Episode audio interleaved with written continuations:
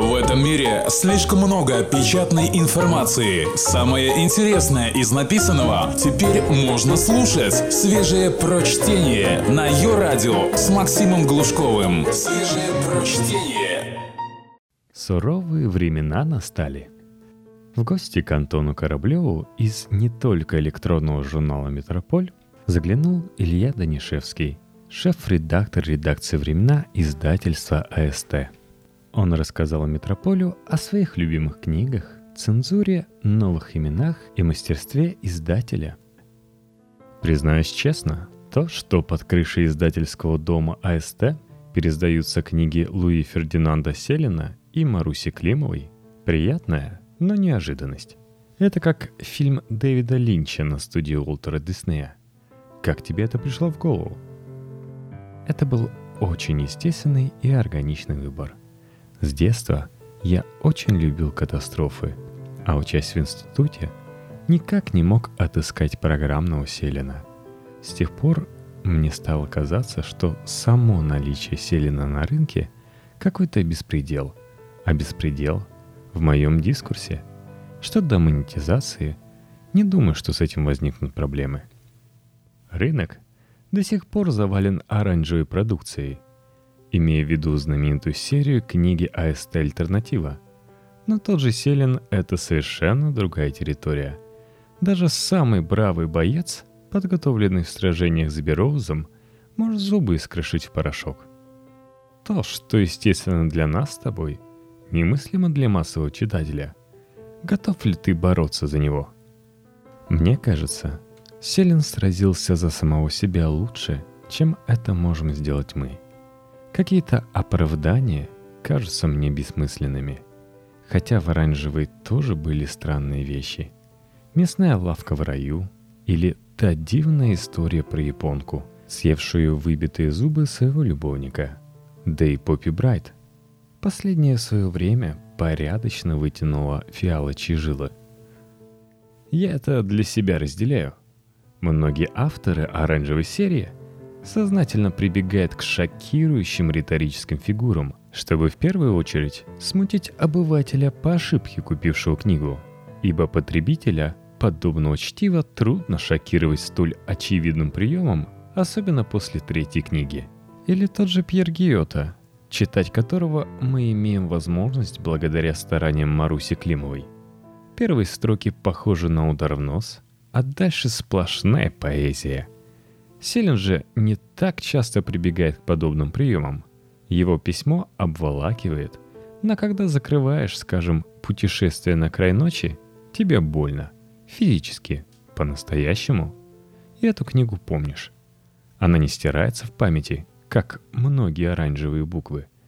И вот в этой точке давай на секунду забудем, что ты редактор, и поговорим как читатель с читателем – что должно произойти на страницах книги, чтобы тебя это задело? А язык повернулся назвать прочитанное литературой. Это как с музыкой или живописью. Это просто да или нет? Мы да очень громко приветствовали Улиса, Джеймс Джойс и похоть Эльфрида Элинек. Настоящая буря столетия. После первого мне трудно дышать целая вереница астматических приступов. Еще Юкио Мисима и Пауль Целан. Они стабильно вызывают во мне трепет. Кажется, все эти книги написаны языком мертвых. Думаю, это их объединяет. Над языком. Это чтение на уровне трансформации ДНК. Я не уверен, что дело в сюжете или даже в вокабуляре – также Дон Кихот и смерть Артура. И многие другие отзвуки Средневековья, наполненные шумом и яростью. Майкл Каннингем, но не часы. Они не вызвали у меня сильных эмоций, хотя я очень люблю Вулф. «Дом на краю света» — книга, которую мне бы не хотелось перечитывать. Это слишком моя история. Она нарушает мои этические границы — я люблю Гуисманса, Майренка и каждый день падающее дерево Виткоп. Мне нравятся книги о настоящем, такие как Петр Каменцинд и дневник Чака Паланика, ярость Салмана Рушти и отчаяние Владимира Набокова. Я пасу облака Пати Смит и меланхолия Харуки Мураками. Наверное, я люблю как то. Картасара и пьеса Синеки. Мое последнее удачное переживание — это благоволительница Литла и вновь актуальная сессия Нагон. На чем же ты как редактор делаешь акцент? На переиздании книг, которые недостаточно известны в России, или все же на новые имена? В России тяжело с новыми именами. Большая их часть с конъюнктурой вместо крови. Думаю, это связано с наличием интернета. В нашем с тобой детстве маргиналы узнавали, что они маргиналы при тесном контакте с реальностью.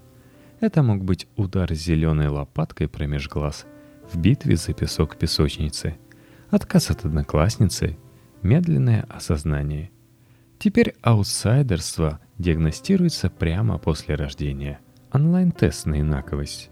Но, конечно, я верю в новые имена – Переиздание всегда публичное извинение перед тем, кто чаще всего уже мертв. Только свежее прочтение на Йо-Радио. Стоит ли рассчитывать молодому и неизвестному автору на публикацию? Или все же необходимо иметь локальную популярность, как у того же Игоря Антоновского, колумниста «Метрополя», книгу которого издают времена? С Игорем странная история – его эротические переживания в отношении пакета «Пятерочка» поразили меня. Вот и все. Я думаю, 50 тысяч его подписчиков почувствовали что-то похожее. Это по другую сторону от нормальности, но что-то очень близкое. Наверное, как впервые увидеть собственную кровь. Я думаю, чтобы издать никому неизвестного, я должен о нем узнать. И если о нем узнаю я – Видимо, он известен и кому-то еще. Тем не менее, история знает множество примеров, когда великие книги браковались крупными издательствами, но спустя годы заняли достойное место среди классики. Не испытываешь ли ты дискомфорт, раздавая пощечины отказов? Уже кажется нет. Я ничего не испытываю. Слушаю мотивационные песни, рак кошки, последний шанс — господин издатель, мольба, десять казней на мою карму, все остальные истории социальной незащищенности, перечни, таблицы и графики своей востребованности, мыльные литературные премии и связанные с ними регалии. Это общее место. В любом случае, я стараюсь доходчиво объяснить, что мой отказ не является клеймом и небо не упадет. Не могу не спросить по поводу самого формата – то, что книга не умрет, очевидно. Но ее успешно вытесняют электронные копии как более компактные заменители.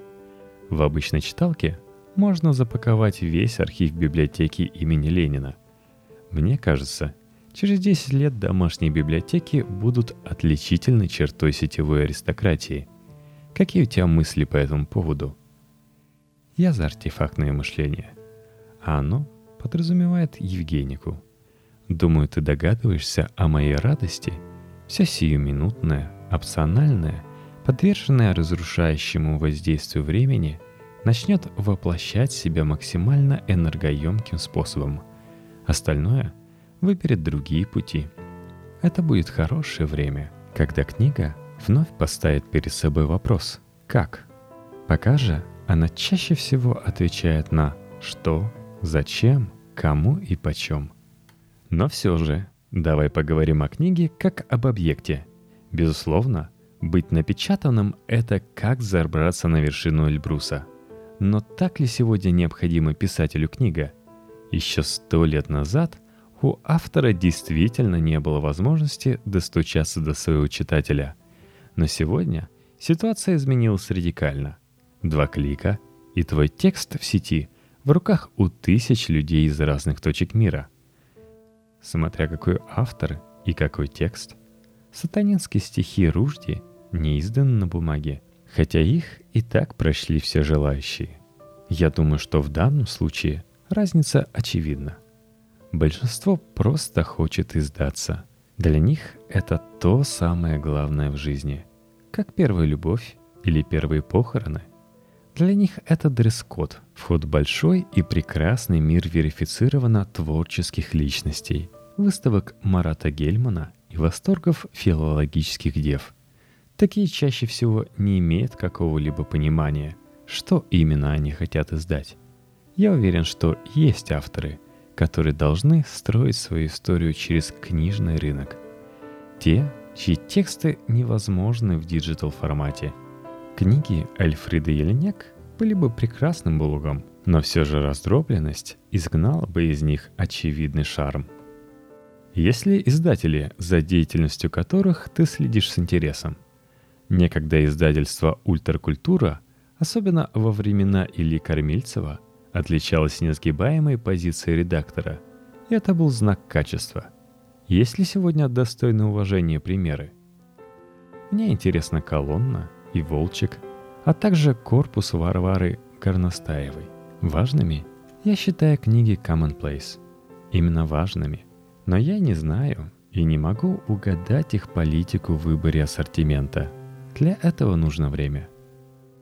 Чем сам собираешься порадовать читателей в ближайшее время? Насколько я знаю, помимо моей истории русской литературы – Планируется издание еще несколько книг Маруси Климовой. Да, мы уже подписали договор на мою теорию литературы и трилогию романов. Из лично важного – «Возвращение Алины Витухновской» и книга, которую мы с ней собираем в настоящий момент. Ведем переговоры с Галимаром об остальных книгах Селена и двух романах Жана Жене «Богоматерь цветов» и «Кэрриэль».